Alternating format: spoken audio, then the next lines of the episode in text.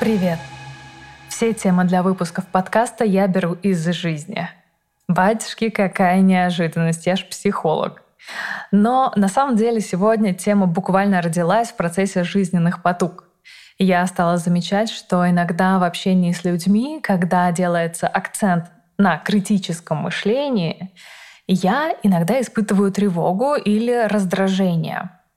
И вот я стала думать, как такое возможно, если вроде как все такие добрые, толерантные, за поиск истины о себе и понимания, как вообще жить.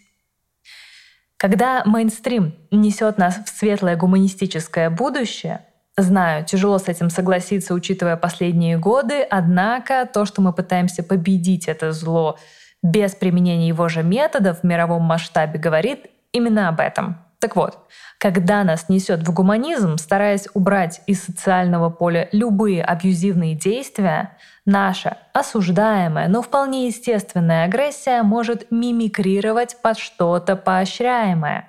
И то, что выглядит как критическое мышление, может скрывать внутри себя токсичный нонконформизм. Так бывает, когда собеседнику не столько важно вместе с вами разобраться в сути вопроса, а скорее нужно любой ценой противопоставить свое мнение вашему, в любом случае не согласиться.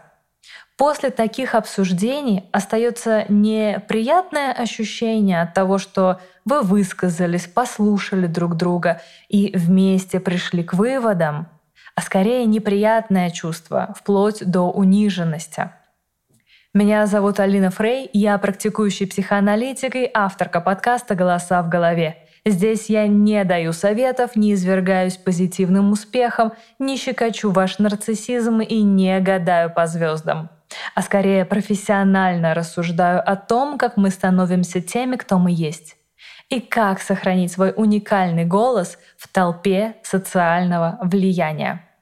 И у подкаста есть телеграм-канал, ссылка на него в описании. Там я делаю анонсы выпусков, иногда пишу полезности и отвечаю на ваши вопросы.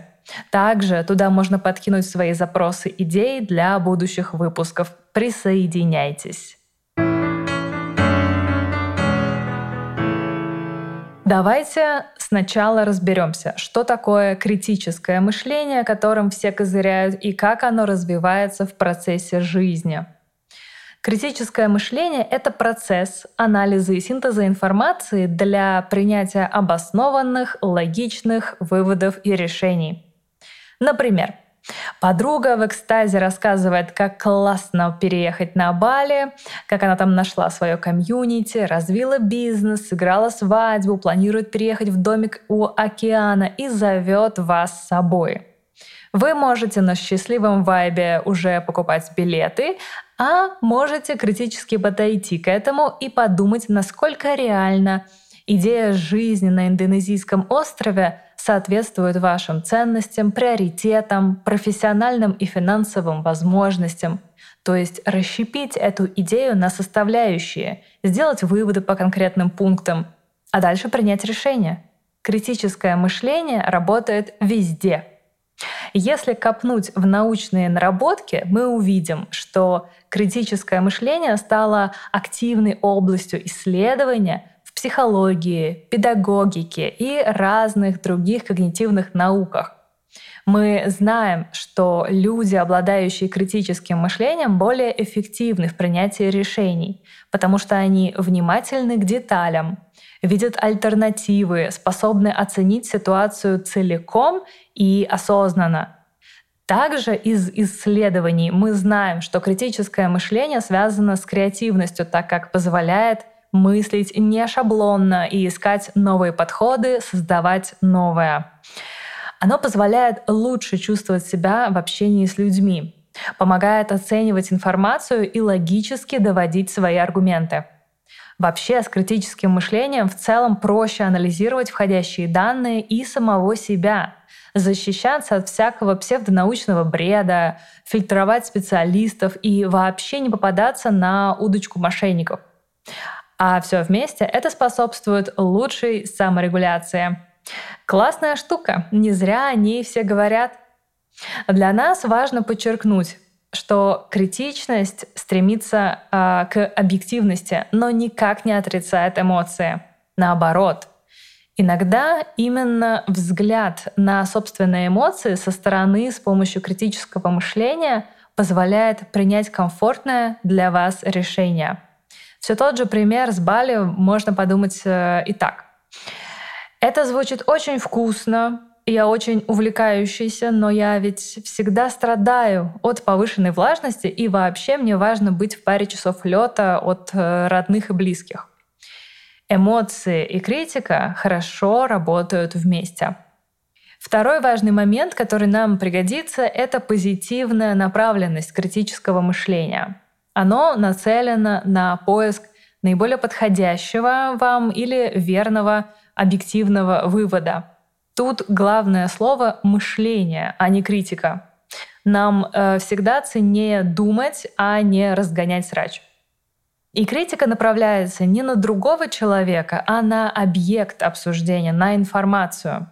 Критически мы расщепляем и интегрируем разные кусочки данных, жонглируем ими как кубиками в детстве. Такая вот игра. Но как критическое мышление развивается в нас? почему одни в совершенстве им владеют, а другие всю жизнь этому учатся.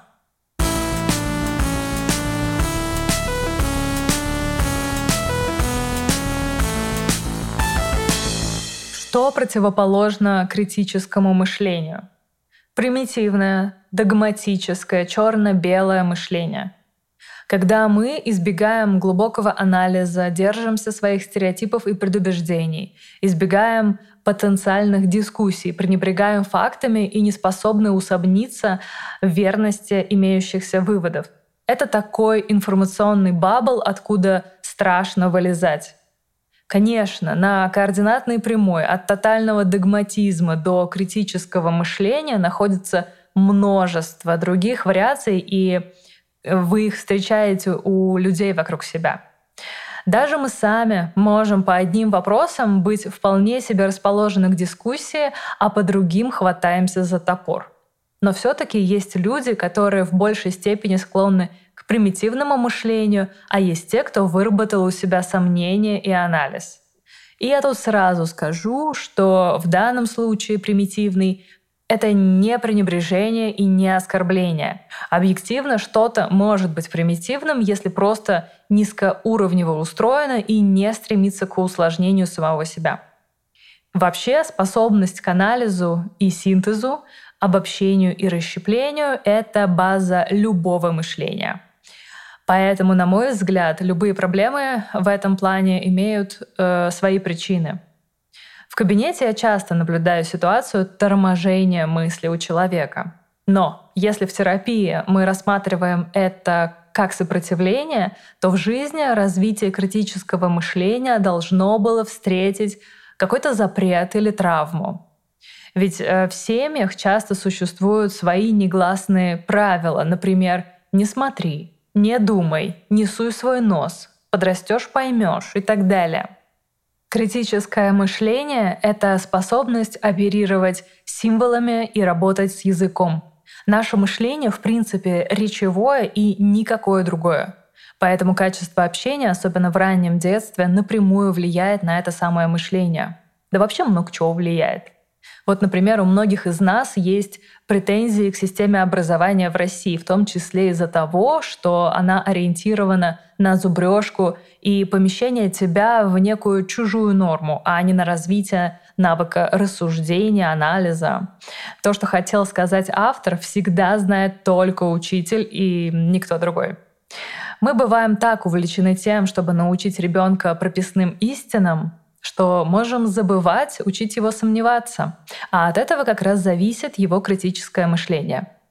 Плюс критика развивается там, где есть переносимость неопределенности где человек способен выдерживать отсутствие однозначного, где он нормально относится к плюрализму мнений. Фраза «не все так однозначно» реально важна для критического мышления. Но помимо нее важно еще и любопытство, которое толкает человека из этого хаотичного как-то выбираться, формировать свое мнение, копать глубже, искать доказательства. А так как критика — это очень индивидуальный момент, она еще требует самостоятельности и здоровой независимости. Когда можно усомниться в том, что говорит другой, противопоставить ему что-то свое. И, конечно, тут надо выдерживать это разрушение связей, не бояться выйти на открытый конфликт, как столкновение мнений. У родителей часто не бывает сил и времени спорить с ребенком, слушать его доводы и недовольство, тогда как культуре общения и дискуссии мы тоже учимся с детства. Иногда благодаря, а иногда вопреки установленным в семье нормам. Критическое мышление легко загубить, если требовать от ребенка только соглашательства и повиновения. Не верить всему на слово и сомневаться помогает также пара-парапам сепарация. Сейчас объясню свою мысль. Дело в том, что отделение от родителей всегда сопряжено с разрушением идеальных представлений ребенка о них. Взрослый человек видит мир многогранным, не хорошим, не плохим, а очень сложно устроенным, как его родители, как и он сам. Это помогает и в критическом мышлении, когда чужие мнения воспринимаются как мнения, а не заветы всезнающих авторитетных других. Это способность видеть ограниченность и психологичность мира, где все, абсолютно все могут ошибаться. И последнее, о чем хочется сказать, это эмоциональный интеллект. Критическое мышление — это не про шизоидность, когда эмоции напрочь убиваются или заталкиваются подальше. Это про умение распознать чувства, назвать их, найти причину и прислушаться к ним. Ведь эмоции, во-первых, помогают нам понять свое отношение к субъекту или объекту, что важно для наших выводов. Во-вторых, дают вектор. Они сопровождают желание в чем-то разобраться, что-то проанализировать, узнать. В этом суть мотивации. В-третьих, эмоции позволяют чувствовать этику общения и так выстраивать свою дискуссию, чтобы никого не атаковать, что ведь мешает э, самой цели разговора.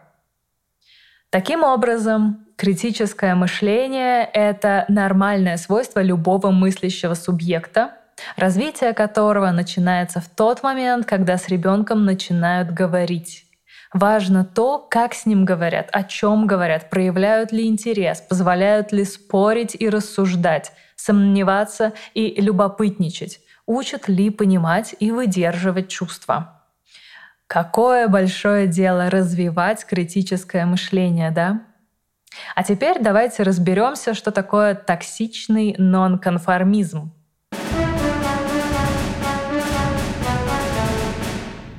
Как я уже говорила, иногда то, что представляется как критическое мышление, на самом деле является токсичным нонконформизмом.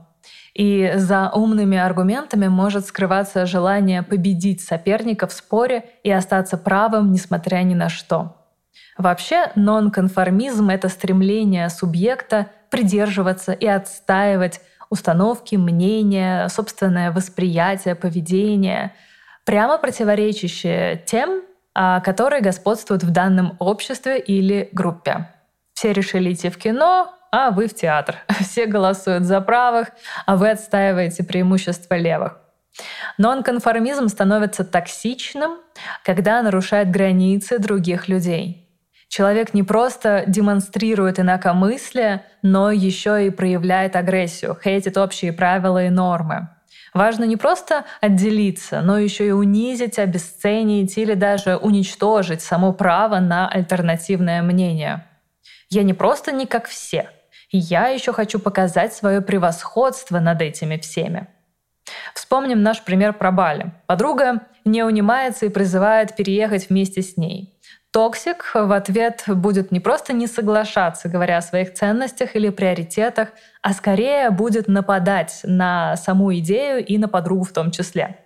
Он может сказать, это слишком стереотипно, банально, ты же знаешь, что люди едут туда за хайпом, не так ли?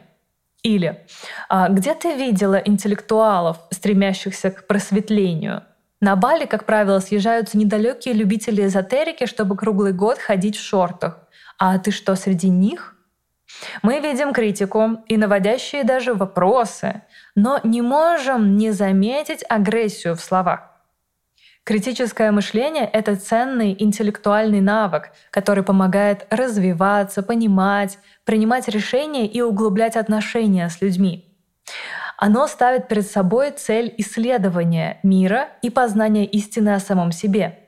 А токсичный нонконформизм — это разрушительная агрессивная форма общения, часто скрывающаяся за интеллектуальностью, но ее цель сводится к разобщению и принижению другого для нужд своего эго. В принципе, на развитие токсичного нонконформизма влияет все то же, что и на критическое мышление, только со знаком минус. Главное, что мы тут видим, это желание человека отделиться от другого и остаться для себя в выигрыше, не попасть под его влияние. Это может быть следствием предыдущего негативного опыта отвержения. Каждый раз, когда нужно с кем-то сблизиться или признать его правоту, человек пугается и нападает на эти связи. Такое вот компульсивное поведение. Ударь и беги. А попутно еще надо доказать, что все пидорасы, а я Д'Артаньян. Снова скажу за эмоциональный интеллект. Некоторые люди могут иметь ограниченные навыки саморегуляции, когда их интеллект в э, споре перестает быть инструментом для опознания, а превращается в оружие массового поражения что-то задевает человека, но поймать он это не может и начинает атаковать другого. Токсичность нонконформизма может быть локальной историей, когда человек переживает большой кризис в жизни. Увольнение, смерть близких, потеря дома и так далее. В ситуации непереносимой беспомощности и отчаяния у нас может быть мало ресурса вступать в здоровую дискуссию – и выдерживать собственные ограничения в знании о чем-то. Трудно бывает выдерживать неопределенность и такие микроразрывы связи с другими в споре. Ведь кто-то в кризисе, наоборот, уходит в соглашательство, приспособление, а кто-то вот в токсичность. Ну а раз мы говорим про эго, грех не упомянуть о низкой самооценке токсика. Не зря же ему необходимо возвысить себя над другим, разоблачив его стрёмные идеи. Тот, кто постоянно напоминает о своей уникальности и унижает других, сам боится быть униженным. Токсичный нонконформизм мы можем видеть и у тех, кто сегодня с пеной у рта аргументирует за войну. Много слов, мало э, диалога, много агрессии.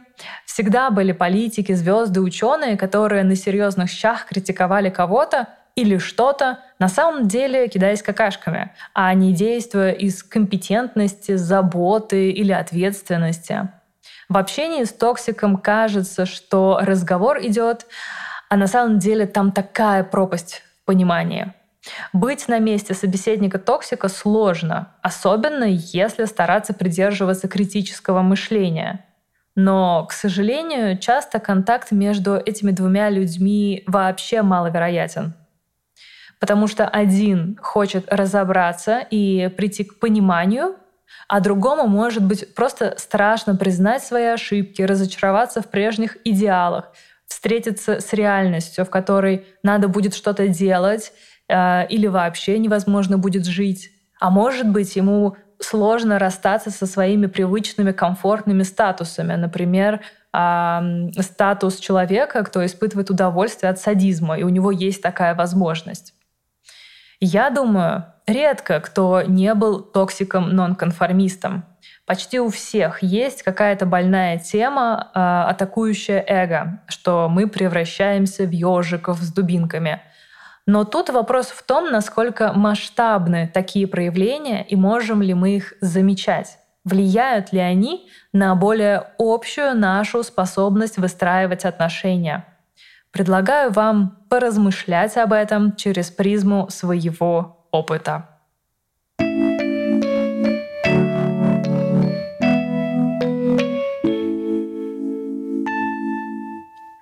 Ну что, интересный вышел выпуск. Для меня он имеет личное значение, но я знаю, что и для многих из вас эти темы тоже актуальны. Иногда в общении с людьми мы можем чувствовать что-то, но не знать, что это и от чего. Поэтому данный выпуск как раз про одну из множества таких ситуаций. Всегда хорошо дать название и место тому, что прежде блуждало в интуиции — Зная, что такое критическое мышление и токсичный нонконформизм, мы можем отличать их и распознавать в себе и других. Спасибо, что дослушали выпуск до конца. Надеюсь, мои рассуждения вызвали в вас свой поток мыслей и воспоминаний, и вы получили удовольствие. Если вам нравится подкаст, поставьте, пожалуйста, оценку в приложении, где меня слушаете, и порекомендуйте его своим друзьям в социальных сетях. Для меня это очень важно. А на сегодня все. С вами была я, Алина Фрей. За чудесное звучание моего голоса, как всегда, ответственен звукорежиссер Артур Мухан. Спасибо ему большое. До следующего понедельника. Пока-пока.